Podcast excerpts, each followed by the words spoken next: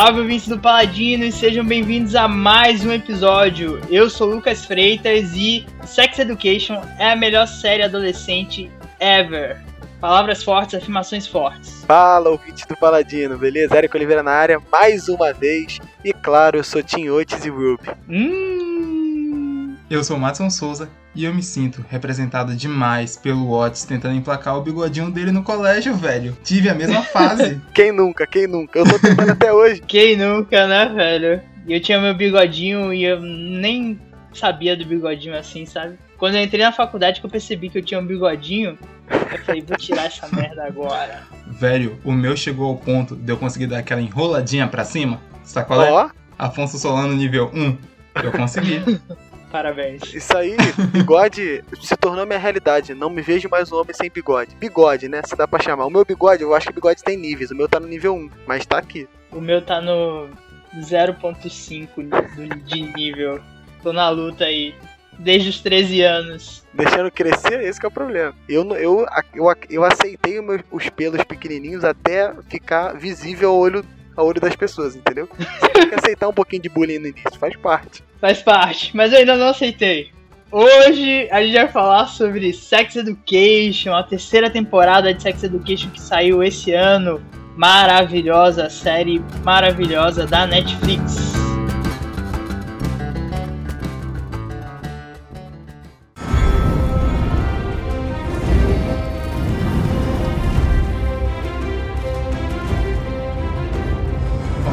Só, Luquinhas, essa semana, em algum momento do espaço-tempo, porque eu nem sei quando esse pod- podcast vai ser publicado, saiu o trailer de House of the Dragon e eu tenho uma pergunta pra te fazer. Você, no seu trono de ferro na sua sala, com o seu controle na mão e um dragão do seu lado. Série nova de Game of Thrones. Você solta o Dracarys ou você solta o Play? Eu solto o play, lógico. Meu Deus do céu. Esse trailer aí só tinha uma missão, Madison. Eles tinham que passar o clima de Game of Thrones. Essa série, na verdade. Essa série, na verdade, ela só tinha essa tarefa pra mim. Pra eu validar ela, sabe? Eu ainda tava com meio receio quanto a ela. Por conta disso. Toda a tristeza que foi Game of Thrones. E todo o final de Game of Thrones e toda a alegria e o fanatismo que foi Game of Thrones como um todo. Do fenômeno coletivo até o flop do ano. Exatamente. E aí, o meu medo pra essa série era esse. Dela tentar, da HBO tentar esticar Game of Thrones, que agora vai ser Game of Thrones eternamente, né? De onde a HBO conseguir tirar alguma história, vai ter Game of Thrones lá. E aí, meu medo era esse. E House of the Dragon, com esse trailer aí, passou batido. Solta o play nessa série, por favor. Ah, vou ser sincero, hein? Tô com saudade do meu domingote. Sabe, aquele clima de você passar a semana esperando e todo mundo assistir a mesma coisa. Se você não assistir, você não pode sair de casa, entrar em rede social nenhuma. Putz, velho, Game of Thrones tinha um clima muito bacana que, tipo, não rolou de novo desde então, né, velho? Qual série foi um evento tão grande? Né? WandaVision chegou. Chegou Mas não perto. foi Game of Thrones. Não, né? Game of Thrones. E esse trailer, ele é curtinho, ele não diz absolutamente nada da série. Aham. Mas o que ele me mostrou, e que pra mim é super importante, é que tá jorrando dinheiro infinito da HBO nessa série. Sim. Você vê, velho, que é um nível de produção muito acima da média do que a gente assiste normalmente. É, cara, inacreditável. Pelo trailer dá pra perceber isso fácil. Você vê o caminhão de dinheiro na tela. É, e é tipo, Game of Thrones meio que foi crescendo com o tempo, né? Logicamente, a série Sim. foi bombando e o, o, o orçamento foi aumentando. Lógico. Mas essa série, ela já começa do princípio já com caminhões de dinheiro. e aí é perceptível, velho. E pelo período onde a história vai passar e tal, a din- dinastia Targaryen, Dança dos Dragões e tudo mais, dragão é o que não falta na história, pelo menos nos livros e tudo isso- mais. Isso é um ponto, né? Eu vi uma entrevista faz um tempo de um dos produtores da série falando que vai ter papo de 7 a 8 dragões nessa série. E eu fiquei tipo. "Caraca, Putz, É, nossa. cara. Imagina, imagina. E até mesmo nos outros detalhes, sabe? Eu acredito que pelo trailer, assim, é claro que é pouco, mas o trailer ele mostra um pouco mais de similaridade, um pouco mais assim voltado para os livros de Game of Thrones. Uhum. por causa do Trono de Ferro, que todo mundo comentou, que tá mais parecido com outros livros e tudo mais. Mas tem um cuidado a mais. E eu gostei disso, e, e foi uma reflexão que eu fiquei fazendo assim ao longo da semana por conta do trailer. Que assim, caramba, por mais que seja uma derivada de Game of Thrones, é uma nova série no universo do, do Martin. Então eles têm a chance de fazer coisas que Game of Thrones não pôde fazer, ou não ter, ou por orçamento, ou por adaptação, sabe? Claro que eles não vão desvirtuar completamente, não vai ser uma coisa totalmente nova, porque senão vai perder o sentido, assim, né? As pessoas vão perder o ponto de referência delas, que é Game of Thrones. Então tem que uhum. continuar, uhum. obviamente. Mas você tem a chance de ter um novo ponto de vista. São outros produtores, não é o D&D, sabe, fazendo. Ainda bem. Mas eu tô curioso para saber o quão envolvido nessa série o George R.R. Martin está, tá ligado? Porque foi um pouco traumático ver quando estava um pouco distante da mão dele o que aconteceu com Game of Thrones. É. Porque ele entende muito, sabe, dessa, de compor essa trama política, de fazer com que nenhum diálogo dessa narrativa seja desnecessário, sabe? Tudo que está sendo dito ali nos livros estão compondo esse universo e adicionando mais um elemento à trama. E você, isso está refletido nas primeiras temporadas de Game of Thrones. E eu espero que a série, essa nova série, foque nesse clima, sabe? Tipo, que o George R. R. Martin construiu no, nos livros e que a gente foi perdendo com o passar das temporadas. Eu sei que ele tem um um, um quê de envolvimento, pelo menos com essa primeira temporada. Eu acho que ele foi consultado. Assim, produção ou es escrita de episódio, eu não sei, acho que não. Mas ele foi consultado, pelo menos. E esse, essa série ela vai ser basicamente baseada num livro que ele lançou recentemente, que é a Fogo e Sangue, né? Conta uhum. a história da família Targaryen e tudo mais. Eu descobri essa semana que vai ter uma continuação desse livro. Aí. Isso aí já me deixou um, minimamente preocupado com o futuro dessa série. Começou a corrida de novo, a, a, corrida da série, que vai passar o livro e vai dar tudo errado. Eu espero que não, eu espero que não, mas não tem por que isso acontecer. Não, vai ser muito ridículo se isso acontecer, porque a história, no geral, da família Targaryen todo mundo conhece, assim, são fatos já sabidos, porque a gente tem Game of Thrones, né? Então a gente sabe o que é que aconteceu até o final da dinastia Targaryen. Mas assim, os livros eles se aprofundam e tal. E isso aí é o primeiro livro em si, eu não li, mas eu tô ligado que ele se estende muito assim pela história. Então, tempo é o que não vai faltar, sabe? Isso aí eu acho que a gente pode tirar de preocupação quanto a essa série. Não, e ao longo de Game of Thrones a gente ouviu falar muito da dinastia Targaryen, dos antepassados da Calice. Então, eu acho que eles acertaram, sabe? Se é pra fazer um derivado de Game of Thrones, o período que eu fico interessado para saber é justamente esse, da história dos Targaryens, ver os dragões, quem sabe conhecer o... Vamos ver se eu ainda lembro os nomes, hein? A Egon, o Louco, que é o esse rei louco, Targaryen. E todos esses personagens, não. sabe? Não, errei tudo? não, é, você errou o nome e errou o período histórico também. Faz, ó, olha só, faz uns 5 anos que eu li as Crônicas de Gelo e Fogo. É, ainda tem isso, né? Porque eu já estava no clima, no clima de Game of Thrones antes dessa série. Verdade. Quem acompanha o Paladinos aí já desde os primórdios sabe que eu tinha retomado, né, para reler Game of Thrones. Eu dei uma pausa, mas não foi super minha culpa. Eu parei na metade da Fúria dos Reis, mas foi porque eu acompanho o podcast, que eu inclusive comentei também, o Odor Cavalo, que faz a, a leitura, faz o comentário, né, sobre capítulo a capítulo das crônicas. E aí, putz, tem semana que o episódio sai, aí depois fica duas semanas sem.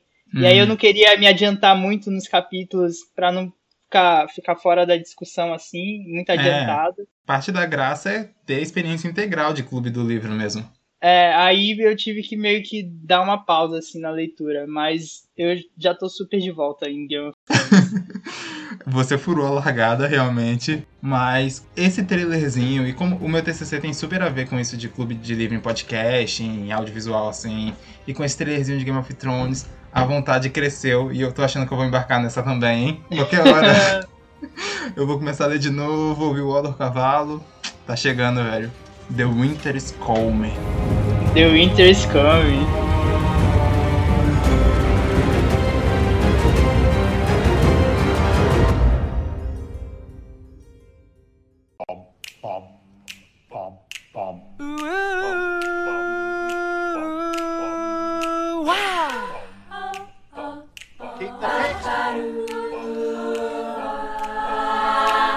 Olha só, a gente vai fazer uma discussão séria sobre Sex Education aqui hoje. A gente vai falar sobre os temas que a série levantou, as discussões, sobre os personagens, sobre os arcos. Mas antes disso tudo, eu quero ser bem sincero aqui e falar que Sex Education foi um presente, né, velho? Putz, qualquer problema que eu tive na minha vida, qualquer dia cansativo, eu terminava em paz porque eu assistia um episódio de Sex Education, sabe? E apesar dessa série ser altamente maratonável, eu me obriguei a ver um episódio por dia para garantir essa dose de felicidade. Sex Education foi basicamente 10 dias de exibição, diretos, loucas no final de semana. E você falou que Sex Education na realidade era uma série necessária. Eu acho que ela só chegou atrasada para nossa geração. Se ela viesse quando a gente tinha 13 anos, eu acho que a gente não teria mudado muitas coisas no nosso processo ali de puberdade, sobre sexualidade, sobre N coisas. Mas eu acho que para essa geração em si ela nem é tão necessária quanto seria para nossa. Eu tenho essa opinião. É, então, se Sex Education foi um presente e foi necessária, para mim ela foi uma surpresa. Porque quando ela estreou, eu acho que eu descobri sobre ela na semana que ela estreou, assim, entendeu? Eu nem tava ligado que ela ia existir e tudo mais. Ela chegou ali, se eu não me engano, ela estreou a primeira temporada, ela estreou assim em janeiro. O ano eu não, não lembro, mas foi em janeiro assim, e eu tava meio que livre de obrigações. Eu falei, ah, estreou essa série aí, Asa Butterfield, vou assistir. E cara, que maravilhosa, que gostosa demais, gostosa demais. E essa terceira temporada eu fui mais na vibe de Madison mesmo. Tanto porque tava impossível de maratonar por motivos de faculdade e um milhão de outras coisas para fazer. Mas assisti dois episódios um dia, aí depois pulou uns três dias assisti mais dois episódios, aí depois não teve jeito, aí eu fui assistindo um episódio ali, um episódio aqui, e eu tenho uma gostosa lembrança de quando eu terminei essa terceira temporada, os últimos três episódios, eu assisti um episódio por dia, sempre antes de dormir, dia exausto, cansado de faculdade, de trabalho e tudo mais. E deitei na cama, botei um episódiozinho, delícia. E tem vários motivos para essa série ser tão legal de assistir, ser tão maratonável, mas tem um que é uma besteira, mas para mim é uma coisa gigante, que é o sotaque dessa galera, velho. Putz!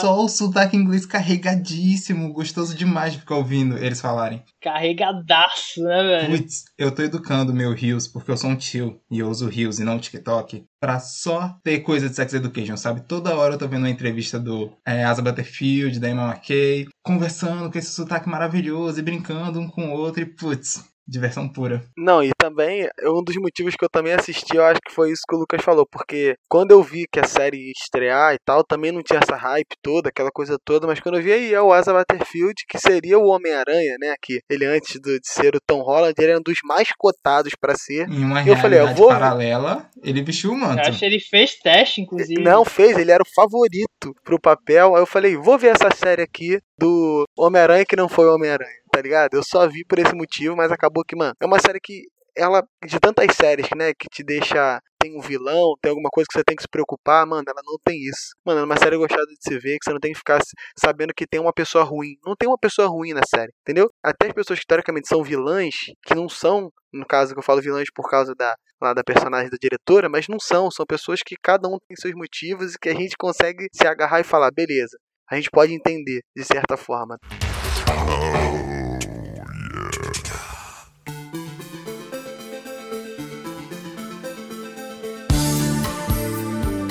Outra coisa que eu acho que passa muito essa vibe positiva de Sex Education é a fotografia e a ambientação, especialmente nessa terceira temporada. Putz, velho, que boys, que bonitinho que essa galera vive. E aí a câmera vai pertinho e é só o personagem e o fundo verde lindão. Não, e, e é toda pegada que assim, ela, ela, tem uma, ela tem uma pegada meio noventista, né? Uma série dos anos 90. Ela não é uma série que se passa nos anos 90, mas ela tem toda uma pegada meio antiquada. Até os carros não são carros de geração. Tipo, andar de bicicleta o tempo todo. Tem toda essa pegada de que você, visualmente, ela parece uma série dos anos 90, mas você sabe que não se passa nos anos 90. Mas ela tem essa. Você se perde às vezes, pode se dar na época que a série se passa. Eu acho isso também muito interessante. Ela não se agarra a nada, ela se agarra a simplesmente que pessoas gosta. Ela não se agarra, tipo assim, ah, nós estamos. Nós somos uma série moderna, sabe qual é? Eu gosto disso também. É, não, é até meio maluco isso, porque tipo, a gente tem telefone de celular, mas tem uma hora que a Ruby vai ligar pro WhatsApp e ela pega um telefone fixo e eu, tipo, 2021, velho, alguém, algum jovem sabe o que é um telefone fixo? Exatamente. É, eu gosto disso, mas eu já tô meio de saco cheio disso já, porque Ai, isso aí Deus. é. Isso aí. Não, calma. É muito bonito.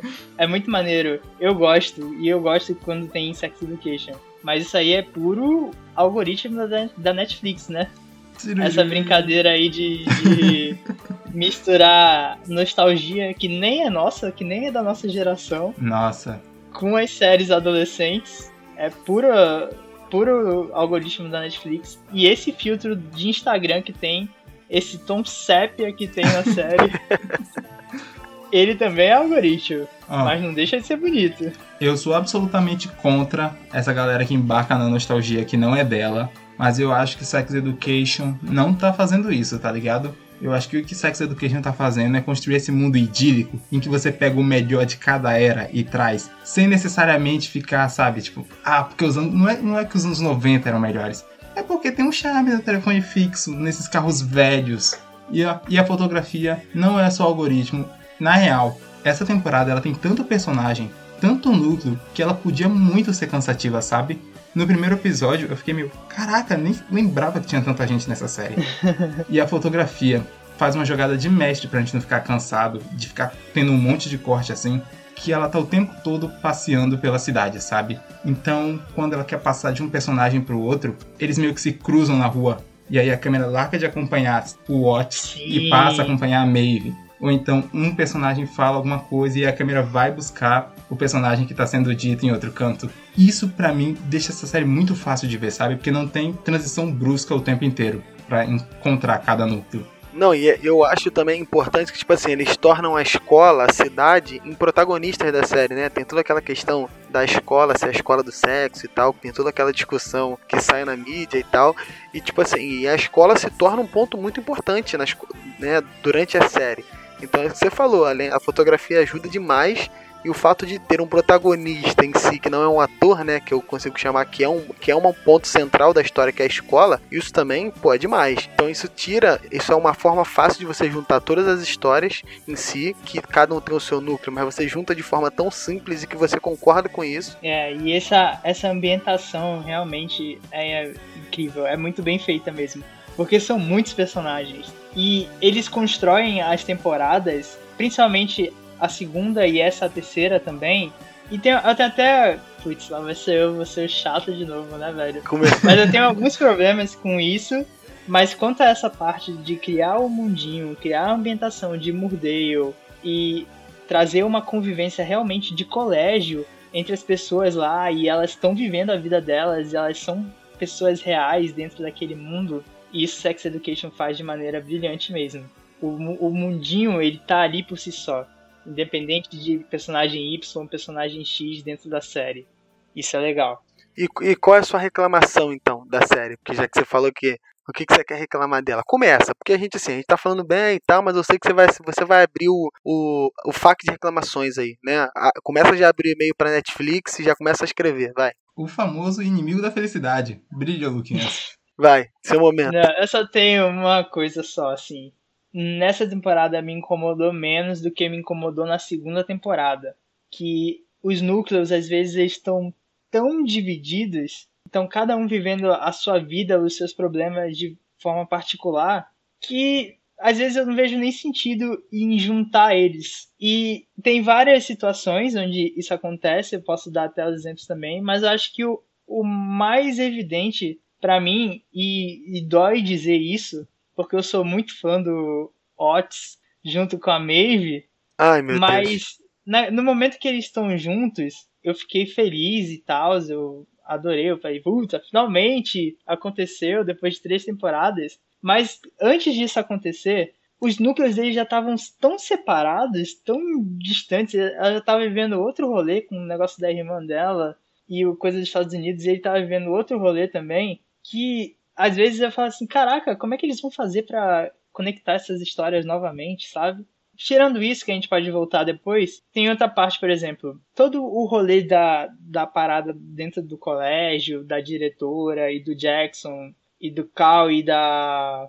Esqueci o nome da. que vira a. É que a tem um namorado. estudantil. É que tem um namorado lá virtual lá, que é de outro lugar. Ela mesma. Então, todo esse núcleo ele tava tão distante dos protagonistas que são o Eric, o, o Otis e até a Maeve, que aí quando rola finalmente a catarse dentro do núcleo desse núcleo principal pra juntar escola, todo mundo, né? pra juntar todo mundo, eles estão meio que ali porque eles estão ali, sabe?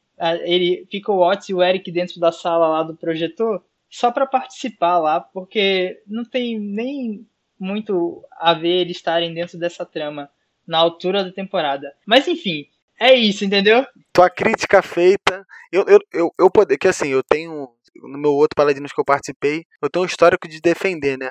Os filmes defendi o James Gunn e o Esquadrão Suicida na outra vez. E agora eu poderia defender e te dar um motivo para isso acontecer também. Entendeu? Só que eu fico dando muita moral para roteiristas e diretores de Hollywood e de afins, que eu tô na dúvida se eu falo ou não. Mas. Então eu vou fazer o seu, eu vou fazer o seu trabalho, eu vou defender uma parte. O Otis e a Maeve fazia sentido eles estarem afastados, né, no começo dessa, dessa temporada. Primeiro ponto, Porque eles gostei. estavam brigados e tudo mais. Realmente, isso faz sentido dentro do roteiro. Mas aí, extra roteiro, num, num campo assim de meta, dentro da estrutura da história, eu acho que às vezes eles se afastam, se afastam tanto as conversas entre os núcleos que aí pra juntar depois eu acho meio difícil. Mas enfim. É, não, eu concordo. Teve, assim, eu sinto nessa temporada algumas coisas, por exemplo, é, o Jackson e a Maeve teve uma relação tão grande, e nessa temporada ele não tem nenhum tipo de. Eu acho que ele não tem uma conversa entre eles. E, e quanto seria importante, eu não sei se, se ele pretende falar isso nas outras, nas próximas temporadas, a gente não sabe nem se a própria Maeve vai estar na quarta temporada de Sex Education, que já foi renovada pela Netflix, mas a gente não sabe, né? É, ela teve uma relação tão grande nas, nas outras duas temporadas com o Jackson que realmente é estranho não vê-la hoje interagindo com ele. E isso é verdade, isso é um ponto. Eu acho que esse é o principal ponto que eu vejo que me, que me incomodou. Ou, por isso exemplo, aí me pegou também. Eu, eu reparei nisso aí também quando tava acontecendo. Eu falei, putz, eles eram. Tipo, era uma das principais tramas da primeira temporada. Hoje em dia eles são só.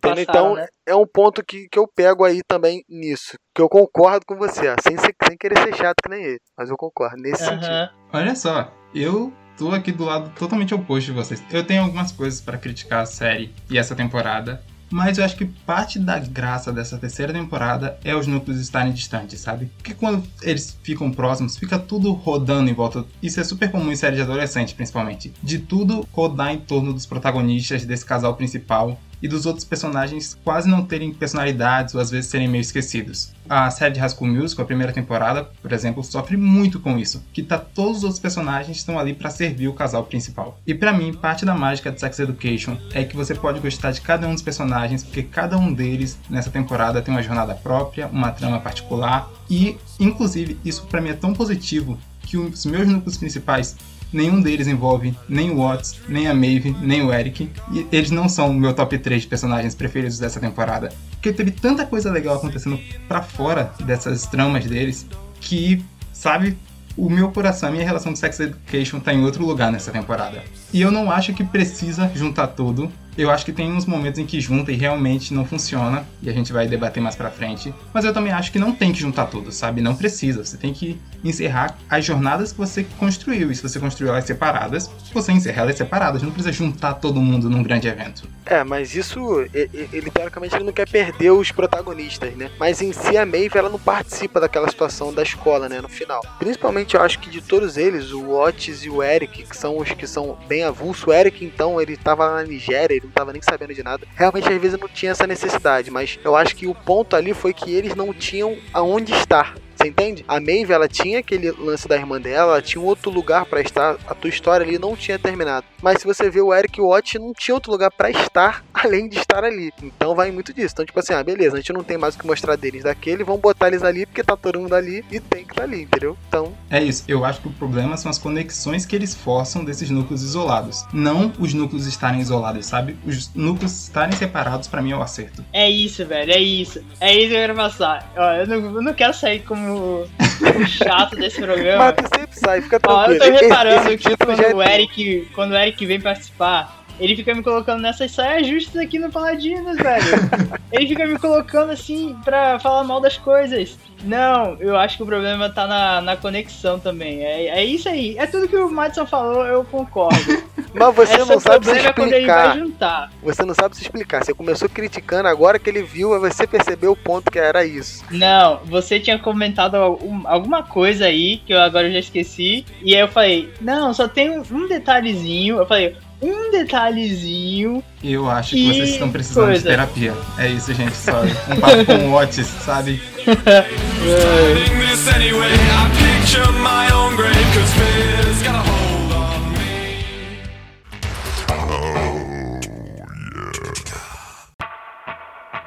Então, essa terceira temporada em si, eu acho que eu gostei mais do que da segunda temporada, mas eu não sei ainda se eu curto mais do que a primeira, porque a primeira foi toda aquela aquele choque, aquela experiência assim, né, da primeira vez, da, da experiência que tá assistindo a série. Mas essa terceira temporada eu gostei demais dos temas que ela apresenta, principalmente assim das temáticas e dos passeios. Eu gostei também das jornadas de cada personagem, para que caminho eles vão que acontece com cada um dos personagens, eu gostei mais. A segunda temporada eu acho ela até um pouco maçante, assim, quando ela se foca muito na relação entre o Otis e a mãe dele. Eu acho que fica muito, muito, muito nisso. E nessa temporada eu achei que ficou bem, ficou bem mais equilibrado. E uma coisa que eu gostei demais dessa temporada é que a série ela escalou de um nível maluco em todos os sentidos dela. Porque ela tem toda a questão do humor inglês, Uhum. Tem um pouquinho, tem um quesinho dentro dessa série, mas ela tem, ela já tinha nas outras temporadas, mas ela tem as situações absurdas que acontecem por conta da temática da série. E nessa temporada eles escalonaram assim. Agora tem a amiga da Maeve andando com uma cabra pra todo canto que ela vai, porque sim.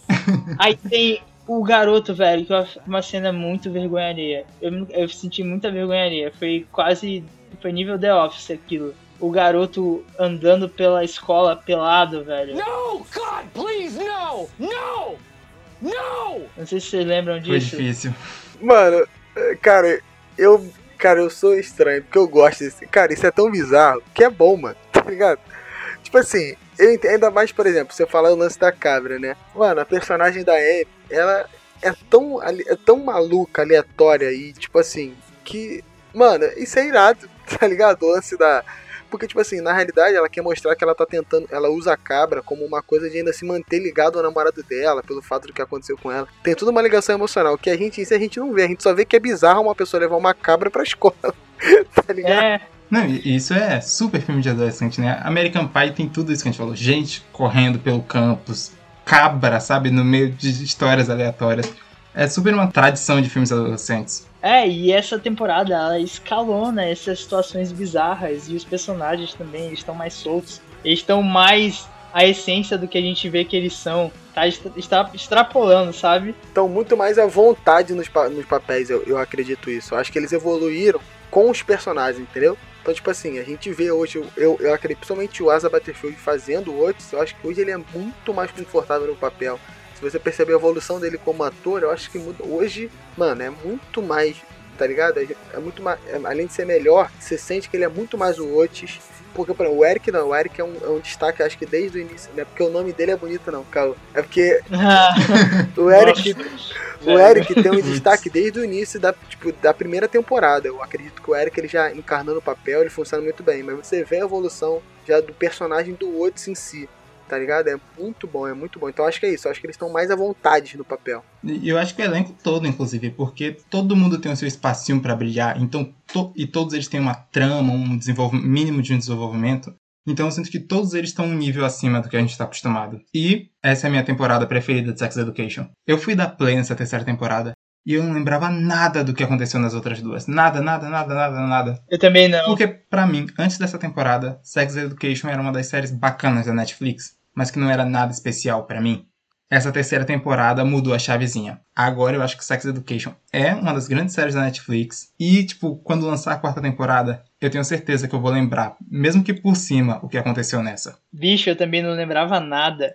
E eu ainda fiz, eu fiz a cagada, porque eu dei o play e eu pulei sem querer eu o também. resumo da Netflix. Putz, obrigado, Lucas. Eu fiquei puto, velho. Eu falei, caraca, não. Eu precisava daquele resumo. Não, e outra, porque começa a temporada com o Watts e a Maeve brigados, e eu terminei a temporada sem saber por quê, porque eu não vi o resumo e depois eu não corri atrás, e eu tô até agora, tipo, por que, velho, que eles estavam brigados assim? O que, que o Watts fez de errado? Mano, não é possível. Vocês têm algum problema de memória, cara. Cara, É, eu, sim. Sim. Mas todo mundo que eu converso que vê série, a pessoa vai começar a ver série e fala: O que, que aconteceu na outra temporada mesmo? Eu falo: Pô, mano, não é possível. Eu, eu não tenho essa. Eu sempre lembro, ah, vi faz dois anos. Mas eu não esqueço, mano. Entendeu? Cara, vocês têm que. Ó, peixe, que tem ômega 3, bom pra memória. Deixa minha recomendação de saúde pra vocês aí. Paladinos Momento Saúde. Momento de saúde.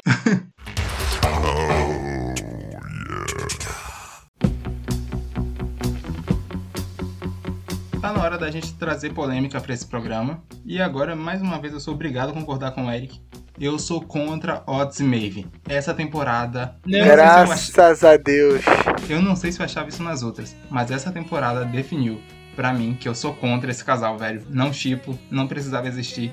E tá total deslocado dentro dessa temporada. Concordo completamente com o Madison, porque eu já não gostava, eu já tinha um problema com a Maeve desde as das duas primeiras temporadas. Só que eu não via também, eu não gostava, tipo assim, totalmente da relação do Otis com a Ola, entendeu? Então eu tinha muito aquela parada, pô, mano, eu não gosto da Maeve, mas ao mesmo tempo, eu não sei se a relação dele com a Ola, com a Ola é o melhor caminho, mas eu não gosto da Maeve, tipo, com o Otis. Falei, beleza. Ok. Aí, mano, vem a Ruby, mano. E, tipo, a forma como ela, como ela evolui, como ela mostra sentimento por ele, como ela melhora ao lado dele, mano. E o cara dá um tapa na minha cara quando ela manda eu te amo. E ele gagueja.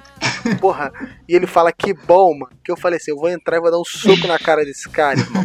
Falei, mano, que. Tá ligado? Ah, mano, eu fiquei, eu fiquei triste, eu fiquei triste nessa. Essa cena no final eu fiquei triste. Eu vou revelando o meu top 3 personagens dessa temporada aos poucos, mas aqui, em terceiro lugar, fácil, Ruby, velho. Cresceu muito nessa temporada, cresceu muito, muito, muito, muito. A gente conhece mais ela, passa a entender o desenvolvimento dela, o relacionamento dela com o Watts. É uma fofura, velho. Putz, o Watts deu sorte. Tem o lance da família. Isso, e o Watts deu sorte de encontrar aquela garota pra consertar ele, fazer ele se vestir bem, fazer ele se comportar na moral, em vez de voltar a ser esse loser que ele é. Cara, isso, mano, isso na realidade, quantos garotos, é a realidade de muitos adolescentes. Eu mesmo, tipo, quando tu começa a namorar, você achava irado ver alguma roupa que você vestia, tipo assim. E a, a mulher acaba te melhorando em vários sentidos. E ao mesmo tempo, ele melhora ela também em vários sentidos, tá ligado? É, Então, mano, eles se completam de uma forma muito irada, mano. E, e você falou tudo. Ele é uma das minhas personagens prediletas. Mas eu ainda acho que meu personagem. Vai ser agora. É completamente estranho. Mas meu personagem predileto, eu queria mais tempo de cena dele. E principalmente ao lado do Otis, é o Adam. Mano, cara, o Adam, melhor temporada dele, de longe. Cara, eu gosto muito do Adam, tá ligado? Eu tô com você no time Adam, mas primeiro vamos resolver a treta do chip aqui do Odds com a Maeve, Odds com Ruby, Maeve É verdade. com a Isaac e depois a gente vai pro Adam. Lucas, deu o seu. Vamos Sua opinião. resolver. Vamos resolver. Ó, eu adorei ver o Otis e a Ruby, mas eu adorei como, como a, tudo se terminou também. Como tudo Hum, terminou. E eu gosto muito do Otis com a Maeve, mas eu tenho que admitir que realmente pra essa temporada ficou muito esquisito a maneira que aconteceu. Por mais que eu tenha achado legal, assim, "Putz, é, finalmente os dois juntos. Que eu, eu torcia pros dois nas, últimas, nas outras duas temporadas, eu tava torcendo. Mas nessa temporada, realmente, meio que não foi feito tão legal como deveria ter sido feito. Mas enfim, é, e Ruby, cara, isso é uma parada que foi muito legal na segunda temporada e eu lembrava disso. Tem um episódiozinho que eles passam juntos assim, que eles dormem juntos numa festa e tal. E era uma coisa antes mesmo dessa temporada estrear. Eu lembro que eu tinha visto em alguma rede social assim, algum post de alguém comentando sobre Sex Education e quando eu vi eu falei, putz, velho, é isso. Concordo perfeitamente. Que o post era mais ou menos assim: em um episódio, o Otis e a Ruby tiveram mais química do que o Otis e a Ola em duas temporadas inteiras, entendeu? Facilmente. Aí eu falei, putz, velho, é isso.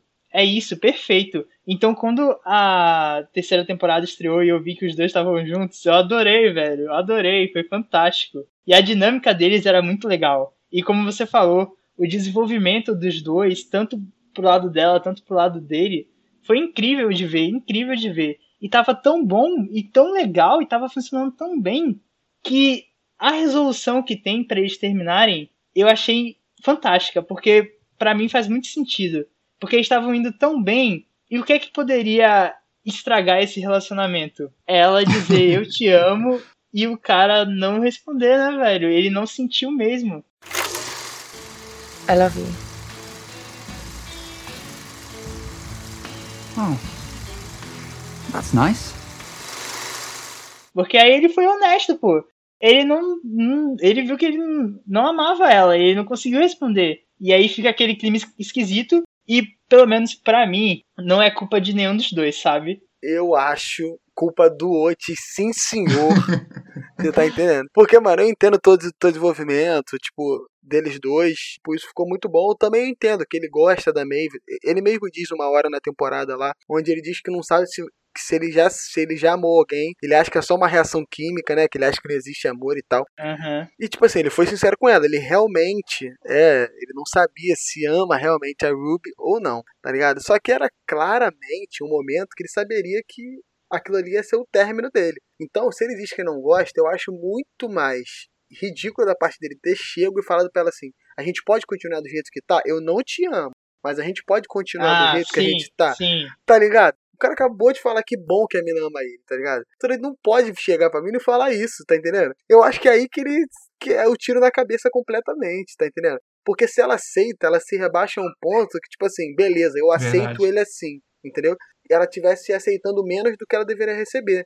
Que é o mínimo, que seria a troca de amor que ela tem por ele e ele deveria ter por ela, entendeu? Então, tipo, eu entendo, ele não gosta dela o suficiente, como ela gosta, beleza. Mas agora, vamos continuar assim, por quê? A Maeve tá sozinha, eu não sei se eu gosto, se eu amo ela bem, mas eu não te amo. Mas a gente vê. Vai que eu esqueço ela e, te- a gente se apaixona, entendeu? Mano, isso que foi, tipo, tá ligado? Sem necessidade. Mas eu entendo, ele é, é o Watch, né, cara? Então ele tem que ter esse momento que você fica irritado com ele, é assim mesmo. Isso dela dizer não é parte da de quão boa é a jornada dela, né, velho? De você entender o processo dela pra dizer não e dela tentando se reconstruir depois disso. Mas então, e eu concordo que a, a solução para terminar o relacionamento deles é ótima. A minha questão é o Watts e a Maeve juntos. Porque do outro lado, eu também acho que o casal funciona demais, velho. O Isaac e a Maeve, putz, a cena deles dois ficando de verdade ali pela primeira vez é um dos momentos altos da temporada pra mim. É bem bonita, né, velho? É, é uma puta cena É bem bonita. delicada, mano. É uma série delicada. Tipo, é uma cena delicada. Que é, tipo, é muito necessário pra mostrar que. Mano, e na realidade, a Sex Education é, é lotado de cenas necessárias, né? De conceitos necessários. E aquilo ali é um deles. Então, tipo assim, realmente, eu também eu gosto do deles dois juntos. Eu acho que tem muito a ver com como é- o mesmo Isaac diz isso durante a temporada inteira. Onde ele compreende ela e ela compreende ele. Exato, esse é o ponto. Porque nessa temporada ele me provou que ele é o par certo da Maeve e não o Watts. O Watts, em nenhum momento, ele mostrou que ele entende ela. E, enquanto o Isaac tá provando desde o começo da temporada de como a relação deles funciona, de como ele entende ela e ela entende ele, e como é bonito e como tá tudo certinho ali. E aí, velho, tem que terminar com o Watts e a Maeve. E aí vai tudo pro lixo. Porque o Watts e a Maeve nessa temporada é o casal mais sem química que eu já vi em tempos. Aquele beijo na chuva é péssimo, velho. Péssimo. O episódio da França, que é pra a gente se apaixonar por eles dois juntos de novo, não funciona, não tem um diálogo que o negócio ande pra frente. E o relacionamento deles não andou pra lugar nenhum nessa temporada inteira. Não deu nenhum passo além do que a gente já sabia antes. Tá vendo só como tudo faz sentido dentro da minha cabeça? É por isso, velho, porque eles estragaram o meu casal. Eu adorava, adorava os dois, velho, torcia demais. E aí eles se, des- é, se desprenderam tanto Mas você que não aí pra juntar gostava os dois deles. depois deu ruim. Você não gostava deles como casal. É que tá. Porque a gente tem que separar algumas coisas. A gente gostava Eu deles. gostava assim, pô. como aquele amigos, aqueles amigos onde ele era gostava dela e ela ainda não sabia se gostava dele. Eles propriamente como casal, eles não, a gente só viu eles agora. Eles nunca foram um casal. Eles foram uma dupla de Não, amigos mas que tem a vários gente momentos chipava. fofos deles dois juntos. Então, e funcionava muito mais quando eles não eram um casal. Rapaz, mas que eles viraram casal, mano, acabou. Eu não, não tinha Não, como mais. mas aí, mas aí, vamos lá. Nessa, depois que eles viram um casal nessa segunda, nessa terceira temporada, aí a série já tá lá no fim. Aí não tem nem tempo pra nada, porque aí eles viram um casal. Não, aí primeiro eles ficam juntos na viagem. Aí beleza, aí passa um episódio meio afastado pra meio se decidir com quem ela quer ficar. Aí eles ficam juntos de verdade no, no penúltimo episódio, sendo que nisso a gente já sabe que a Maeve vai para os Estados Unidos, então já, já vai se separar. E aí no final eles arru- arrumam uma trama lá que dá ruim lá na hora do parto e a mãe dele vai pra cirurgia. E aí, tipo, no final, eu, eu lembro de pensar justamente sobre isso quando eu tava assistindo. Porque aí começa o, o oitavo episódio, o último episódio, e aí, tipo, o casal tá junto, mas eles estão trocando mensagem, porque o Otis tem uma coisa mais importante pra resolver, que é a situação da mãe dele, né? Tal. E aí nem dá tempo de nada, porque aí a, a próxima cena dos dois juntos é ela se despedindo dele. Mas eu acho que essa é a ideia. Eu acho que eles queriam passar exatamente uma ideia de que a gente, tipo assim, é, eles não entregam eles juntos ainda. Ele quer que a gente fique É, torcendo seguraram. pra que eles realmente tenham estar junto e tal. Só que o problema é que isso saiu pela culatra, tá ligado? A gente não quer realmente que eles estejam juntos mais. Então, tipo assim, esse atraso de mostrar ele não funcionou mais. Acabou. Isso aí é uma parada assim, fora do mundinho da série, né? Que a gente, como espectador e fã de série e tal, já manjado, a gente consegue entender, né? Que eles estão enrolando pro casal Muito. ficar junto, né? Enrolando E aí muito. é meio escroto, né? Porque realmente, aí quando surge toda essa trama dela ir pros Estados Unidos e tal, você já sabe que ela vai pros Estados Unidos, que ela vai se separar no, no final da temporada. E aí, aí é certo. Vou, vou- eu, eu não gosto de fazer isso, mas eu vou marcar aqui nesses paladinos, vou dizer, ó. Próxima temporada vai ter vai acontecer alguma coisa nos Estados Unidos, ou a Maeve vai encontrar alguém, outra pessoa que com quem ela vai se apaixonar, ou ela vai se descobrir ou- outra coisa e vai se deslumbrar e não vai querer mais saber de Murdeio, mas aí quando ela voltar vai ter algum problema no relacionamento deles dois. E pode ser antes ainda, pode ser entre ela lá nos Estados Unidos e ele aqui mesmo, já acontecer treta já desse tipo. E aí, realmente, putz, eu acho muito clichê barra fraca esse tipo de história. E Sex Education, ela, por um lado, ela é- tem umas tramas muito legais e muito atuais e importantes, relevantes, mas por outro lado, ela tem umas tramazinhas muito bestas, eu acho também. É uma série adolescente, né, mano? É uma série adolescente. Ela de qualquer ela tem temas muito, muito necessários, mas de qualquer forma ainda é uma série Mas adolescente. é isso, pô, porque ela é uma série adolescente, mas ela foge de muitos clichês, ou então ela consegue Sim. trabalhar de outra maneira que ela torna muito interessante e especial por causa disso. Mas ao mesmo tempo ela cai em algumas coisas que, por, por ela ter esse nível, a gente não espera que ela cometa isso, né? E que ela não precisava cair, sabe? Porque são umas besteiras que podiam ser resolvidas de outro jeito. Principalmente em torno da, do Odyssey e da Maeve. Toda hora tem uma dessa. O final da segunda temporada, com o Isaac apagando a mensagem do telefone dela, é um negócio tão de novela, sabe? Que, putz, tão desnecessário aquilo. E essa terceira temporada, a relação deles toda, pra mim, tá nessa vibe. É beijo na chuva tosqueira, sabe? É um pior do que o outro, assim. É verdade, não, é verdade. Isso é, teve muito cena assim que a gente fica tipo, putz, precisar. Na realidade, eu acho que eles sentiram que todo esse lance do Isaac apagar a mensagem, eles viram que não funcionou tão bem que isso acaba teoricamente rápido na temporada. Que eu achei que isso seria um mistério que ia se estender durante a temporada inteira. No final da temporada, ele ia contar, não, ele falou, ó, conta, apaguei, ele conta logo, tá ligado? Isso era um motivo pra eles estarem bem e ela e o Isaac se separarem por um momento. Mas, tipo, realmente, era nossa, mano, é muito novela mexicana aquela ali. Nossa, sem necessidade nenhuma. E eu achei legal isso. Eu achei legal porque aí é uma coisa que o Eric comentou até no começo, que não tem vilões nessa série e o Isaac poderia muito bem ter sido colocado como um vilão, né? Sim. Mas aí eu achei legal que ele foi lá e admitiu antes de estar envolvido com a Maeve. Ele contou a verdade e tudo mais. E ele é uma boa pessoa, pô, na, durante a série. Ele é uma Exatamente. pessoa super legal. Então, eu, gostei que ele, eles poderiam ter continuado, né? E deixado o Isaac como um vilão. Mas desnecessário isso. Pelo menos eles desfizeram isso no começo dessa temporada. Olha só, eu discordo que essa temporada não tem vilões, mas eu acho que isso é muito bacana até pra gente poder comprar a jornada do Isaac. Porque se ele não tivesse contado que ele fez isso logo no começo, eu provavelmente não teria apoiado ele com a Maeve como casal no final da temporada, sabe? E aí, de novo, como essa trama do Watts da Maeve é incômoda em vários momentos, velho. Quando a irmã da Maeve tá sumida, assim, por conta da mãe. E aí fica o Watts e o Isaac disputando para ver quem vai ser o cavaleiro que vai ajudar a Maeve. Aquilo é tão brega, sabe? Tão tosco, tão desnecessário. E dá vergonha de ficar assistindo. Então, filme. Isso aí é filme anos 90 legal. Putz, demais.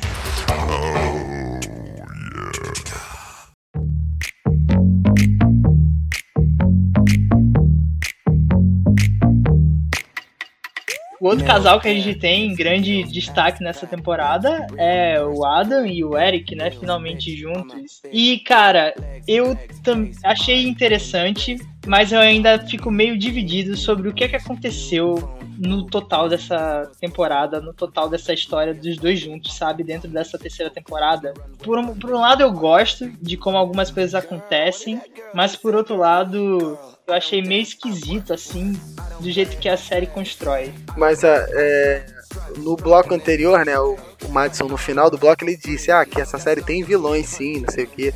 E eu não sei quem ele vai falar que é, mas eu espero que seja o Eric, porque eu gosto do personagem do Eric. mas o Eric, pra mim, é o cara que, mano, eu fiquei muito chateado na cena lá que o Otis fala com a Ruby, né, no eu, te amo e tal, mas agora, mano, ele terminando com o Adam é de quebrar o coração, mano. Olha Tá só, ligado? olha só. Chamar o Eu Eric sabia de que ia vilão. ter gente que ia achar o É. vilão, velho. Chamar o Eric de vilão é vacilo teu. O Eric é aquele cara que é legal, mas vacila, pô. É isso, não é vilão. pra que isso? Chamar o cara de vilão Não, assim? claro, não, é não. Eu falei que não tem vilão nenhum. Você disse que tinha vilão, aí eu falei, será que é o Eric? Eu pensei comigo, eu acho que ele vai falar que é o Não, Eric, mas é. pode não ser. Mas assim, se o mais perto, né, se for alguma, alguma coisa, eu ia falar que era ele. Porque, mano, tipo assim, ele cobra uma coisa que, na minha opinião, do Adam, que ele mesmo sabe o quanto é difícil. Você tá entendendo? Porque, tipo, o Adam, ele tá se revelando agora, tipo, a homossexualidade dele. Ele tem todo aquele lance que o pai dele tá afastado. Ele tem, tipo, a mãe dele que tá se redescobrindo como mulher. Pô, ela tá numa fase onde ela tá sabendo sobre a sexualidade, o que ela gosta, o que ela desgosta. Aham. Tá conhecendo outros homens. Então, tipo, ele tá numa fase muito sozinho, tá ligado? E o Eric, que é- eu acredito que o Eric está pedindo muita coisa dele, sim. Pra ele realmente se assumir, contar, falar que é aquilo. Tipo, isso com certeza não é uma coisa simples, tá ligado? E o Eric sabe o que ele passou como homossexual há muito mais tempo que o Adam, né? Revelado. Todo aquele lance da que ele apanha lá na rua do pessoal, onde o outro não vai. Toda a relação dele com o pai na segunda temporada. Ele mesmo se mostrar. Ele viu o quanto é difícil ele num país que, teoricamente, que é a Nigéria, né? Que toda aquela jornada dele na Nigéria. Onde a mãe tenta esconder ele daquilo ali e tal. Mas, tipo, eu acho que ele cobra demais do Adam. E no final das contas, onde o Otis sempre falou: se você magoar ele, ele vai te magoar. Ele vai... Quem termina magoando é o Eric. Você tá entendendo? Aham. Então, tipo assim, isso que eu achei porque o Adam, mano, ele tá, tipo, se descobrindo como pessoa, como homem, como. Você tá entendendo? E, tipo, eu achei muito, muito, muito ruim esse- essa jornada, esse final da jornada dele com o Eric. E eu fiquei, mano, eu fiquei puto com o Eric. A realidade é essa. Não sei se pode falar a palavra, mas eu fiquei puto. Tá Cara, entendendo? é complicado, velho. É complicado. Novamente aí, essa relação tem os seus altos e baixos e essa parte aí eu acho que é a parte que Sex Education é excelente, sabe? Dentro desse núcleo, Sim. ela manda muito bem. E, putz, velho, novamente, eu, eu também não consigo culpar muito o Eric, porque, velho, é complicado, é complicado essa relação. Tá aí, é, é- é por isso que é legal, é por isso que é brilhante Sex Education. Porque, velho, ele, é- ele tem o direito de querer uma pessoa que consiga Exato. acompanhar ele, sabe? Ele não. Era só, mas assim, mas ele que torna o Adam assim, tipo, ele que teoricamente tira o Adam do ostracismo, tá ligado? Ele fez toda aquele, ele tava com o Rahim, ele e o Adam se, diz que se apaixona por ele, ele sabe que o Adam ainda tá se redescobrindo, tá ligado?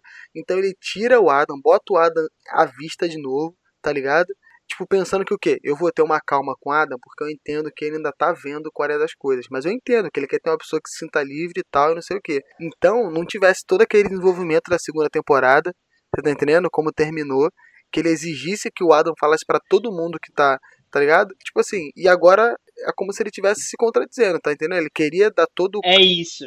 Entendeu? Então, tipo, Isso é a parte que eu acho meio esquisita. Calma, isso é a parte que eu acho meio esquisita. como as coisas terminam.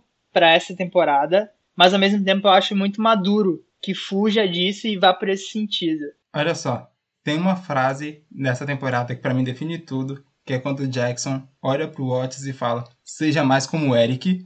E é isso que vocês não estão entendendo. Esse conselho vale pra todo mundo. Sejam mais como o Eric. Velho, ele Obrigado, tem... obrigado. Nossa, velho. Putz. Ele tem calma com o Adam. A temporada inteira dele é ele tendo calma, ele aguardando o tempo do Adam, ele tentando entender o processo que ele tá passando. O vacilo do Eric realmente atraiu o cara, que realmente é escroto.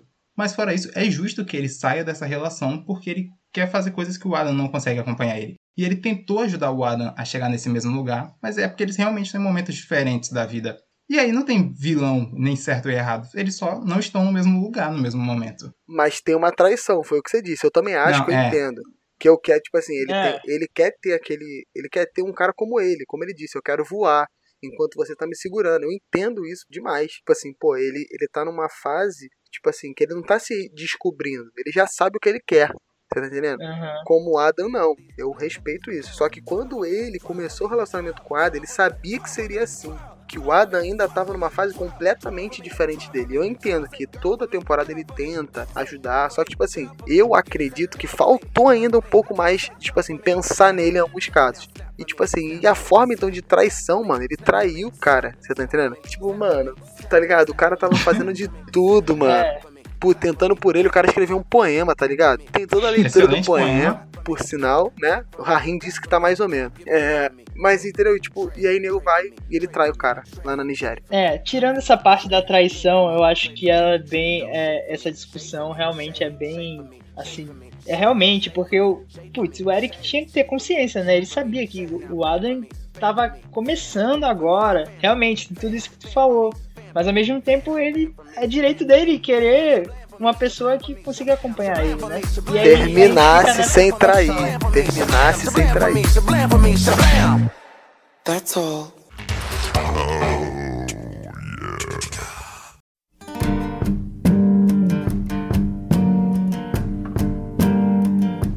Gente falou, discutiu esse negócio do Eric, mas é hora de eu dar o meu, minha medalha de prata de personagens preferidos de Sex Education nessa temporada e colocar no pescoço do Adam, porque o cara brilhou demais, velho. Brilhou demais, demais, demais, demais. Não dava nada pelo personagem, não tinha apego nenhum. E na segunda temporada eu achava estranho o relacionamento deles dois. Mas aqui, velho, o Adam foi me conquistando episódio a episódio ao longo da temporada. Concordo plenamente.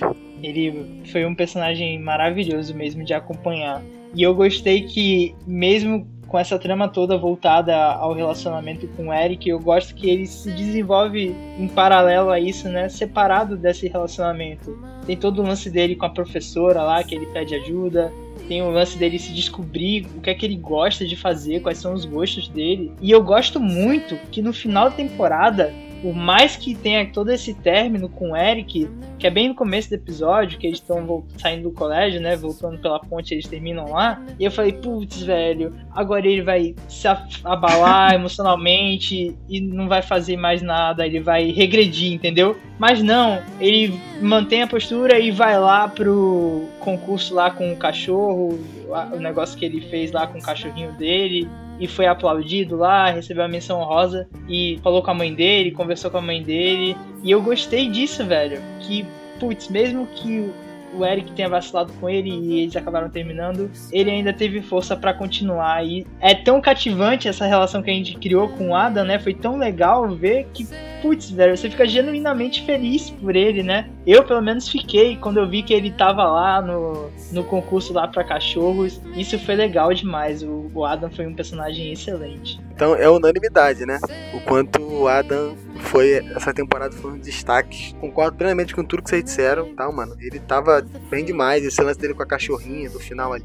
E é o que você falou, ele tava sempre procurando alguma coisa, né? O que ele pudesse realmente se destacar. E ele tava genuinamente tentando melhorar. Ele procurou a professora, pô, eu quero melhorar. Ele viu que, tipo, ah, isso pode não ser o meu caminho. Ali o que gosta de cachorros e fez o bagulho da competição e ele teve uma menção honrosa. Eles não regrediram com o personagem, mesmo como você falou, mesmo depois que terminou com o Eric, eles mantiveram ele lá em cima e falaram: ele melhorou. O Eric fez uma evolução no personagem. Pô, terminar com ele não fez tudo que o Eric ajudou ele a crescer, jogar no rabo, tá ligado? Não, ele, ele melhorou e é isso aí. Isso foi incrível, realmente. Até o poema construído que foi depois do término, teve todo aquele lance de ele viu como o Eric foi importante, ele sabia que não seria pra sempre, porque ele entendia que ele tava numa fase completamente diferente e tal. Então, mano, nossa, bom demais. O poema, tipo, no final, cara, ele falou que foi a relação deles toda, tá ligado? Ele descreveu a relação deles em palavras ali bonitas ali, do jeito que ele pôde falar. Então, tipo, mano, foi Uhum. foda demais. E ele até fala nesse poema que o Eric fez ele descobrir o coração dele,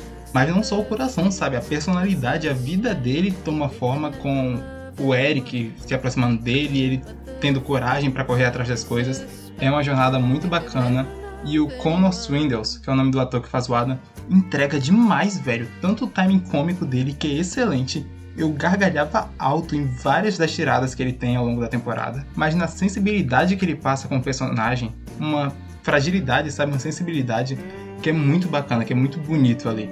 A cena do boliche, mano. Do casal, dele saindo em casal, Putz. mano, é, é bom demais, mano. Ele perguntando o bagulho, tipo. Eu acho que ele fala, vocês também sentem o cheiro do peido de vocês? Ele falou lance assim, não foi? Mano, isso, mano, isso é irado. Tipo, foi bizarro, mas foi irado. Que o Eric era, tipo assim, todo mundo. Caralho, esse cara é maluco, tá ligado? Vergonha. If you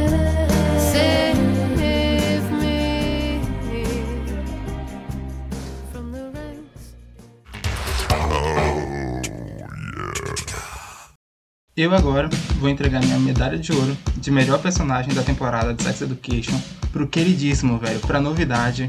O Cal é o dono dessa temporada inteira. O Cal e a distopia escolar, sabe? Esse foi o ponto que eu acho que fez Sex Education subir de nível pra mim, que foi levantar essa questão da repressão estudantil, da, de como dessa escola opressora e tudo isso fica muito presente na personalidade do Cal e no desenvolvimento dele ao longo da temporada. Me lembrou, sabe, esses filmes de distopia adolescente que tinha quando a gente era mais novo, Jogos Vorazes, que é o jovem tendo que enfrentar o mundo todo diante dele. E até o clássico Footloose, que é a distopia da dança, em que os jovens vivem numa cidade em que eles não podem dançar, porque a cidade diz que é pecado.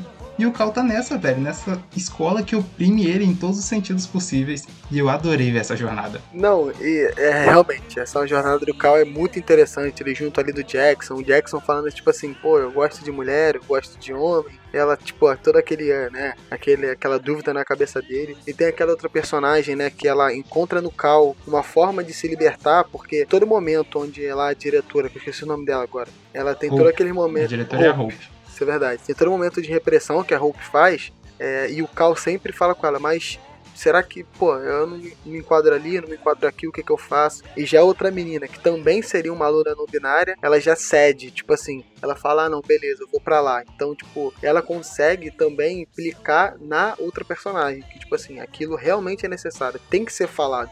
Eu não tenho que, tipo, aceitar que, ah, realmente, eu sou diferente, então eu tenho que ir junto com o pessoal por causa disso. Não, tipo, não é assim que funciona, tá entendendo? Então tem tudo, reflete diretamente no outro personagem. Então mostra o quanto, teoricamente, a representatividade, no caso dela, foi importante. Se ela não tivesse se mostrado contra, aquela menina nunca teria também procurado, tipo, porra, realmente, eu tenho que falar, eu tenho que for. Ela seria mais ainda repressiva sobre o que ela sente, o que ela fala. Então, tipo, muito, muito crucial, tá, realmente, o Cal nessa temporada. Foi um, foi um acréscimo muito legal, muito interessante. A discussão toda levantada foi muito bacana nessa temporada. Eu gostei demais. As- quando começou a temporada, eu fiquei meio assim preocupado porque o Jackson era um dos meus personagens favoritos assim da, da série. Eu gostava demais dele assim. Eu fiquei nutrindo assim um, um carinho pelo personagem. E aí quando começou essa temporada, eu pensei, hum, será que ele vai ficar meio perdido? Porque teve alguns personagens que eu achei que ficaram meio,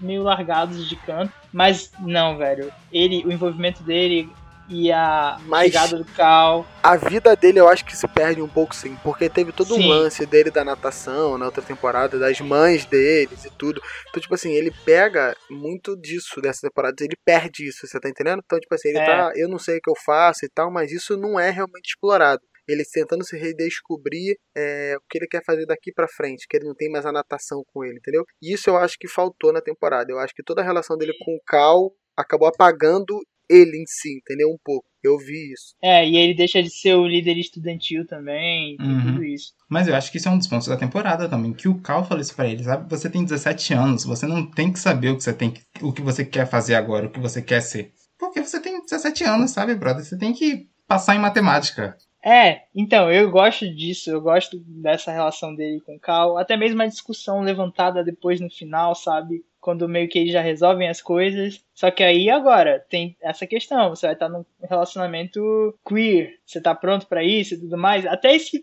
finalzinho assim da temporada que eles levantam isso, eu gostei e gostei de como foi resolvido. E eu gosto muito do Jackson, gostei muito do Cal. Só que aí eu tenho sentimentos divididos também com essa trama toda do, da revolta estudantil e da repressão e tudo mais. Porque, velho, vocês não acharam que foi muito exagerado o nível que chegou no final? Não ficou meio caricato? É isso. Olha só, eu tenho um problema sério com filmes e séries quando eles constroem problemas reais, situações reais e desenvolvem elas de um jeito sério, assim, desenvolvem um negócio pra valer. E aí no final a solução é um negócio nada a ver, uma solução super fictícia. Então, ao longo da temporada, eu acho que a presença da Hope e a- o que ela faz no colégio é muito bacana. Porque é a construção de um sistema real, sabe? Colégio, a escola é um lugar de opressão para várias pessoas. E pode ser, sabe? E tava super maneira a discussão, só que no final eles exageram demais, sabe? No final tem a diretora batendo em aluna, a aluna batendo em diretora, a Hope tá prendendo o É. Cal na sala. Velho, essas coisas são crimes. Exato. Subiu demais Exato. o nível ali. É, teve uma viagem, ele teve uma viagem no roteiro naquele final ali, total, total, total. E eu acho isso um vacilo, porque eles tinham uma solução real na mão deles e eles escolheram fazer essa solução maluca da catarse coletiva e dessa maluquice toda. Quando aquele áudio que eles têm da Hope, pra mim era uma solução muito mais interessante pra toda essa questão do que toda aquela maluquice que acontece. É muito mais legal eles divulgarem o áudio pra imprensa e ver a repercussão nas Ou redes botar sociais, na as hora pessoas- que tá rolando a apresentação, Isso. alguma coisa assim. e a cobrança das pessoas em cima da Hope como um, um jeito de quebrar esse sistema do que toda aquela maluquice que rola naquele episódio. Exato, cara. Eu fiquei. Me pegou isso, sabe, um pouco. E até mesmo. Até mesmo um pouco antes, mas aí é uma coisa muito meio particular minha, assim. Que às vezes, quando acontecem umas cenas de injustiça, assim, eu fico muito indignado, velho. eu sei que acontece e, e esse é o mundo real, seja bem-vindo. Mas, caraca, velho. Me tira do sério, assim, eu fico, não, não é possível que isso esteja- acontecendo, que as pessoas estão deixando isso acontecer. Porque, tipo, quando ela começa a mexer nas, eh, nas regrinhas do colégio, aí bota o uniforme. O uniforme, beleza, né? Coisa de colégio. Não, mas Beleza o Rahim- nada, e a o gente vai Rahim debater isso falou. aqui também. Exatamente, e o Rahim diz isso. Ele fala, nunca é só um uniforme. O Rahim disse, ele avisou. É, mas até aí, né, velho? Fazer o quê? Agora, tipo, a parada da, das faixas, dividindo o colégio, isso. e também a plaquinha, a plaquinha nos alunos, Mano, e ela pega absurdo, o... mano, ela pega o, o telefone deles também, o celular deles. Nesse momento, eu já tava super indignado. Eu já tava assim, caraca, não é possível, isso não acontece no mundo, não. Como é que ela pode ficar com o celular de um estudante e não devolver no final da aula, por exemplo? Ou então submeter o estudante a uma humilhação dessa, sabe? Nesse momento já tava super caricato pra mim, porque eu já tava muito indignado já com o que tava Ou, né, ou de alguma forma isso não é uma realidade nossa. Que isso nunca aconteceria numa escola no Brasil. Nunca que um aluno deixaria ser levado o celular sem, mano, nunca, nunca, nunca. Isso, se É, hoje em dia, pelo menos, nunca. É, eu não sei se isso seria normal lá na Inglaterra, mas aqui, ih, ainda mais em colégio que, tipo, pô, eu o Lucas estudou na FITEC, irmão, no ensino médio. Isso nunca aconteceria, você tá entendendo? Eu, eu não quero falar muitas coisas sobre a FITEC aqui, eu tenho medo de Na alguém. FITEC, o aluno pega o celular do diretor. Que eu, tenho, eu tenho medo de alguém vir aqui me prender e tal, me botar pra dar alguma declaração na polícia. Então eu prefiro ficar quieto. Mas, mano, isso nunca aconteceria. Mas tu falou um negócio aí, Eric, que agora me deixa na dúvida. Realmente, né? Talvez numa distorção assim, um pouco exagerada da realidade, realmente na Inglaterra, não sei. Aí deve ser questão cultural, realmente. Isso aí tu pegou num ponto. Mas enfim, nesse momento eu já tava. A série, ela exagera, mas eu já vi pequenas doses de isso em pequenas doses acontecer em colégio várias vezes, sabe? De professor, não daquele jeito, mas humilhar aluno de várias outras formas. Então, É. eu não sei se, tipo, tem a margem ali da dramatização, porque a gente tá vendo uma série de televisão e não uma vida real. Aham. Mas eu acho que na maior parte do tempo tá condizente com uma base real do que significa escola. Sim, eu só acho que falta um pouco, que assim, mostra-se a temporada inteira de que a Hope é, ela tá sempre errada e que os alunos nunca estão errados, né? Tipo, tem uma visão que também não necessariamente isso funciona para tudo, né? No ramo de escola estudantil. Obviamente, os alunos têm momentos que eles também estão errados, tá? Por exemplo, aque- aquele momento que, tipo, tem vários momentos que a gente poderia parar pra conversar e falar, mano, isso é bizarro. Aquele casal que vive fazendo sexo toda hora, no meio da, tá ligado? Mano, isso é bizarro, entendeu? Tipo, eu entendo que cada um tem seus. tá a flor da pele. Mas isso já passa pro atentado ao pudor, é o que o Madison falou. Isso é crime, tá ligado? Os caras estão no meio da rua transando. Não, é claro, né, velho? Toda a situação é super exagerada. É a escola do sexo aquilo ali, né, velho? Como, como, saiu na mídia lá. e Exato, então eu acho que parte um pouco, a gente entende que cada um tem, tem, que, tem que ser, né? Não tem que ter uma opressão e tal, mas a gente tem que também entender que o pessoal tá exagerando, tem que pegar um pouquinho mais leve. Não, mas é, é, é, é isso, ficou um pouco meio confuso. Até mesmo a personagem da Hope. Porque, sei lá, eu, eu, eu. Tu comentou uma coisa do trailer e eu não tinha assistido o trailer dessa temporada. Não tinha assistido nada. Eu só tinha visto os posters quando tinha saído. E foi só isso, não sabia de absolutamente nada. Aí quando ela chegou e tal, toda divertida. Não, ela chega na escola dançando. Eu falei, puta, que diretora da hora. E eu tava pensando assim, ah, ela deve ser uma diretora mais de boa, a trama deve se- seguir por outro caminho, já que a gente teve todas essas duas temporadas com o diretor carrancudo e contra os alunos. Mas acabou que não, né? Foi elevado à décima potência. Mas ao mesmo tempo, enquanto as coisas iam escalonando, ela ainda tentava negociar, né? Ela fazia uma coisa legal, assim, pela Maeve, mas ao mesmo tempo vacilava em outros cantos, então ficava meio confuso, assim. E no final eles humanizam mais ou menos ela, mostra que tem a, todo o lado dela, pessoal, e a conversa dela com o Watts no hospital, eu acho muito bacana, assim, aquele momento, eu acho bem bonito, assim, o jeito que é construído e tal, até meio que unindo, assim, o Watts, que estava em outro núcleo, e essa parte da vida É, dela. eles, né, tipo, eles tentam esquecer as diferenças, né? Eles esquecem o quanto que ah, ela é uma ela é uma diretora opressora, mas ela é uma pessoa também, né? Aquilo da que a gente falou. A série não tenta criar vilões, ela tenta É, pessoas. mas ao, mesmo, mas ao mesmo tempo é o que a gente já falou, que no final já tá nível absurdo dela brigando, trocando tapa com, Com a Ruby lá. Tá ligado? É. A Então, Ruby só volta a aparecer nesse nisso. momento, né? A Ruby também some ali no momento, só volta a aparecer nessa parte. Mas eu acho que ela é vilã sim. E o fato dela ter um problema na vida pessoal dela não impede pra mim que ela seja a vilã dessa trama em momento nenhum. Era Inclusive, tipo Thanos, né? Né, Pode ser. Mas quem ela me lembrou foi a Dolores Umbridge, de Harry Potter, que tava nesse Mano, esquema. Que, e que não. me deu o mesmo tipo de ódio. Que é aquele Não, negócio de. a tipo, Dolores eu tenho ódio mortal, é completamente É, é. diferente. A Dolores eu a acho. é um nível a mais, hein? a Não, que Hope isso, também, mano. velho. Pô, aí eu acho que tu tá esculachando a roupa em comparar ela com a Dolores, mano. Cara, a Dolores não se compara nem ao Thanos, mano. Que isso? Porque no final das contas, as duas estavam infligindo uma espécie de tortura nos estudantes, tá ligado? Tanto na a Dolores, que era físico, com o Harry e a caneta, mas a Hope de negar as pessoas de serem quem elas são é um negócio muito escroto, velho. É um negócio muito escroto, porque no final das contas, a única coisa que tu tem é você, sabe? Tipo, a única coisa que você tem de verdade, a única coisa que te sobra é você e isso ser negado.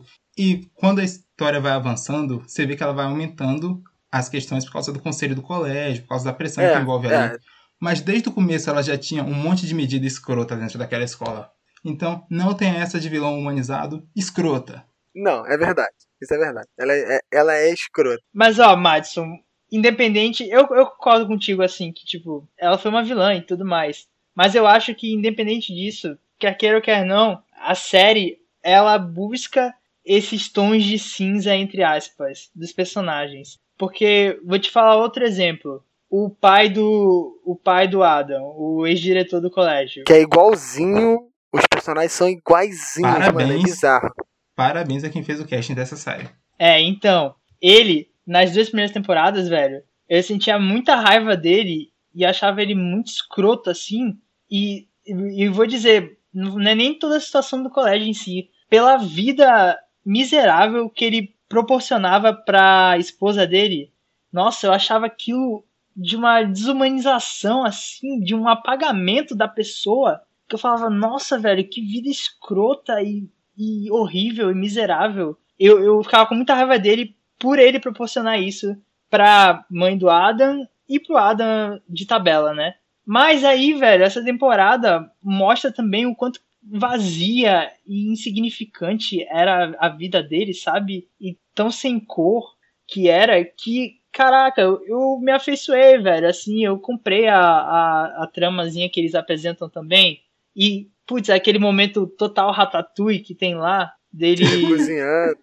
dele Não, cozinhando lance e relembrando da infância dele, um lance com o irmão. pai e tal. Então, é claro que ele foi um escroto, e ele ainda continua, de certa forma, sendo escroto, assim, porque ele queria voltar com a mulher. O filho dele ele não tava nem aí, basicamente. Então tem isso. Verdade. E claro que eles podem ser enxer- enxergados como vilões, mas a série também se preocupa em trazer várias camadas, né, para esses personagens. Mas então, eu acho que ela tenta fazer isso com a Hope, mas pra mim não rola. A jornada do pai do Adam realmente é uma das mais legais da temporada. Ver esse processo de amadurecimento dele bem parecido com o do Adam, até, mas com a Hope eu não sinto que rola nessa temporada. Tem, ela tem um problema, mas pra mim isso não dá o direito dela de ser babaca em hipótese nenhuma e pra mim 100% vilã. E essa jornada do Cal, voltando pro Cal, é muito legal ver um personagem não binário numa série grande que nem Sex Education, né, velho? Até um dia desse tava em segundo lugar no Em Alta da Netflix, porque eles tratam isso de um jeito simples e de um jeito fácil das pessoas entenderem numa série com um tamanho desse e de você explicar esses conceitos para as pessoas. E a gente não vê tantos personagens não binários, tantos personagens trans nas séries. Então, realmente a presença do Cal é um dos grandes acertos dessa temporada. Foi o que faltava, né, assim, antes para Sex Education. Ela tratou de vários temas muito importantes durante todas as duas temporadas. E ela chegou, acho que, no tema que faltava. Ela falou sobre homossexualidade, falou sobre adoção, né, no caso de casais homossexuais, é, no caso lá dos, pa- da- das mães, né, do, do Jackson. Sim. Falou sobre o lance de aborto, que é um lance que é muito difícil de ser tratado aqui no Brasil, mas lá já é um lance um pouco mais, é, né, muito mais Menos aceitável. Exato, mas já tem e ainda tem gente que reclama lá na porta do, do hospital. Fala sobre o lance de abandono, que é o caso da May. Fala o lance, tipo, mano, são muitos temas que ele tratou importante. Eu acho que faltava só esse, pode ser, não sei se só esse, acho que tem muitos importantes, tem mais importantes É, no mundo pra muito se mais falar, exatamente. Mas agora, tipo, de tudo que tava, eu acho que esse foi o que que ele botou que realmente era muito importante ser falado e tratado.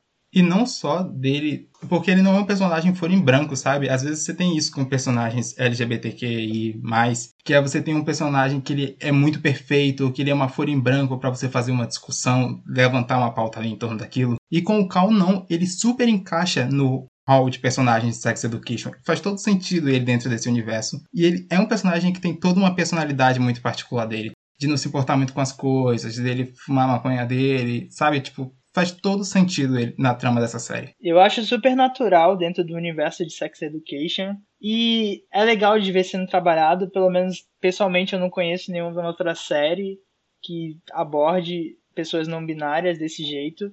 Mas Sex Education é super encaixa.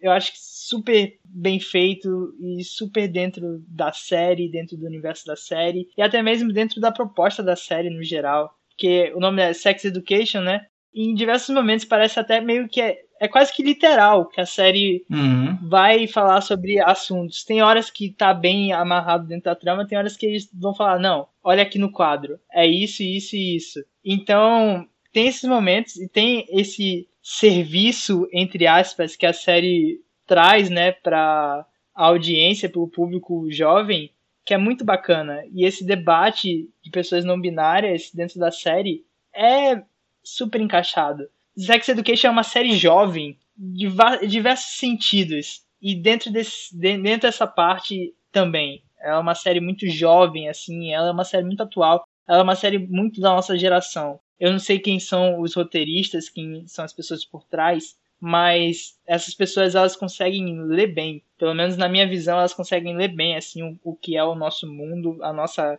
faixa de idade, sabe? O que é que a gente está pensando hoje em dia. Até um pouco as pessoas um pouco mais novas do que a gente, talvez, que tenham uma naturalidade maior com esse tipo de assunto também, sabe? Eu, Sex Education manda muito bem nesse sentido. E mais velhas também, porque se ela chegou no top 10 da Netflix é porque ela tá realmente sendo assistida por um público amplo. Inclusive os meus pais assistiram, sabe? E eu acho Massa. que esse. É, eu acho que esse é um dos poderes de Sex Education, é que ela consegue transitar e ela é didática o bastante para conseguir falar com todo mundo. Por exemplo, tem Euphoria, que é uma série super de jovem, não dá pra todo mundo ver, sabe? Tipo, não sei se os adultos entenderiam o que tá acontecendo em Euphoria. Enquanto em Sex Education, acho que ela funciona meio que pra todo mundo nesse sentido. De ser didático bastante. É, então, foi um pouco que uma coisa que, a gente comentou antes da gravação que eu queria falar, que, que Sex Education, ela traz, eu acho que o mais importante é isso. É, hoje em dia, série adolescente, como Ri- Riverdale, Elite, trazem o sexo como uma arma de prender o jovem de uma forma sensual, de uma forma que, tipo, de uma forma meio, pode-se dizer, vulgar, né? E Sex Aham. Education não trata dessas formas, entendeu? A cena de sexo não é pra você sentir olhar, sentir prazer ou sentir uma vergonha, é pra você aprender, você tá entendendo? Ela tenta tratar exatamente como sexo, como naturalidade, como existem situações no mundo, tipo, é, tem aquela situação onde o, o, o cara lá que fica pelado, ele não consegue fazer a namorada dele é, chegar ao orgasmo, tipo, isso é normal, ele conversa com outras pessoas pra entender o que, que é isso, sobre o lance de a menina passa pela situação que o namorado não quer usar camisinha e ela tem que entender que isso é necessário e conversa com ele. Então são momentos que tipo representam o que vários adolescentes no mundo passam, entendeu? E não é uma forma vulgar, não é para você olhar e sentir, ah, nossa, ver esses jovens sarados, essas essas meninas Aham. de 16 anos com corpo de 25 hiper Não. gostosas. Não, não, não, não. Essas mulheres de 28 anos fingindo que tem 16 anos. Sim, exatamente. Que até isso pode ser sexo do que a gente pode fazer, só que tipo ele não trata, ele não quer fazer isso que tipo ele quer fazer isso com pessoas normais. Tipo assim, cara, o sexo ele é sexo, mas ele não tem que ser sexualizado em todas as séries, você tá entendendo? Porque o sexo é uma coisa do dia a dia, é uma coisa normal, é uma coisa que todo mundo faz. E ele tenta mostrar isso na série. Então, tipo assim, ele tenta mostrar que não é só pessoas hiper gatas, hiper bonitas, hiper gostosas transam. Qualquer pessoa transa, você tá entendendo? Então, tipo, e ela mostra isso de uma forma didática, não é vulgar.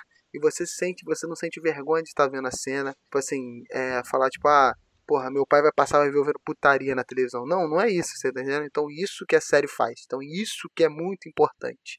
Entendeu? Eu acho que ela fez perfeitamente nota 10 pra isso dela. É isso, né? Não é nem hiper sensualizado, nem hiper romantizado e traz corpos reais pra série, sabe? Você vê aquele casal mais velho ali naquele trailer e são pessoas normais. Realmente isso é muito bacana. E é por isso, meus amigos, que Sex Education é a melhor série adolescente que existe. É, difícil. O Madison deu uma respirada fundo agora.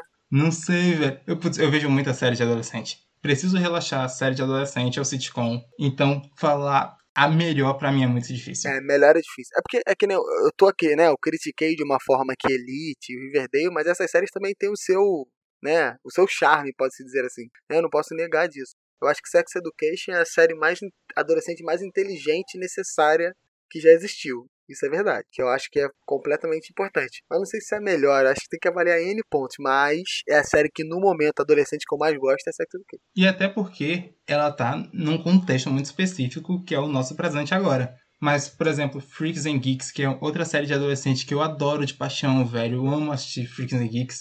Ela debate um monte de temas que eram super importantes nos anos 90. Sabe, num outro contexto, num mundo completamente diferente do que a gente tem hoje. E ela não tinha nem condição de falar sobre o que Sex Education tá falando agora. e, e eu, tipo, gosto tanto, sabe? Tanto de uma quanto da outra. Então é muito difícil falar a melhor. Tá, então eu vou falar melhor. Na minha opinião, Sex Education é a melhor série de adolescente da atualidade. Pode ser. Beleza, funciona pra mim. É isso, terminamos mais um Paladinos. Paladinos sobre Sex Education. Terceira temporada de Sex Education, né? Estreou esse ano. Maravilhosa. E eu gostei demais dessa, dessa conversa que a gente teve. Eu não sei vocês. E, só que ainda- ficou muita coisa de fora, né, velho? Ainda dava Putz. mais umas duas horas de papo aí sobre Sex Education. Mas a gente não vai querer editar isso. Exatamente. Foi maravilhoso, mas que deixa pra próxima temporada a gente conversa essa conversa. ó, putz, eu tenho até que me redimir aqui, porque eu fui contra antes de assistir a série. ó. O Lucas botou lá no calendário do Hum. Paladino Sex Education. Eu, Putz, velho, não vai render um programa, não, não- a gente não precisa disso. Vamos. Aí o Lucas insistiu, ok, ok.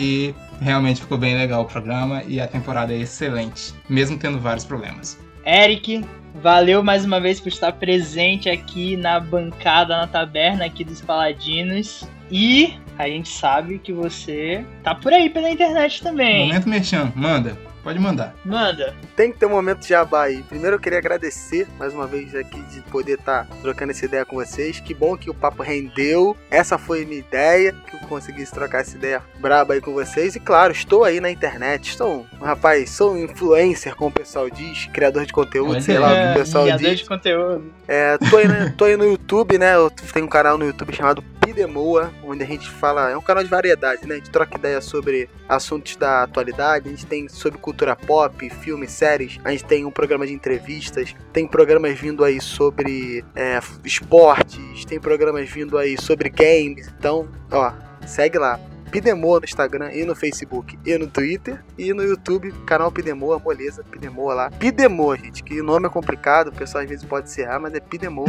o, Lucas, o Lucas vai botar na descrição aí, com certeza. E um recadinho final: acreditem no bigode de vocês. O bigode, Nossa, entendeu? putz, olha Isso que é um fechamento, hein? E claro, eu sou o cara que. Eu sou um cara completamente a favor dos pelos faciais, entendeu? As pessoas têm esse negócio que ah, meu bigode não é igual do cara. E daí, meu amigo? Entendeu? Discordo, bigode. discordo, discordo. Você só pode manter um bigode se o seu bigode for que nem o do Henry Cavill no Missão Impossível que ele participou aí, que ele tava com uma puta bigoda de respeito. Se seu bigode não é aquele, sério, tira essa pelugem da sua cara, brother. Sorry. Opressor, tá vendo? Ficar falando da roupa, mas não deixa as pessoas andarem com os bigodes. Olha aí! Tá vendo? Mas é isso, pelo amor de Deus, vamos encerrar isso. sem saber de. sem bigode, sem barba, sem tudo.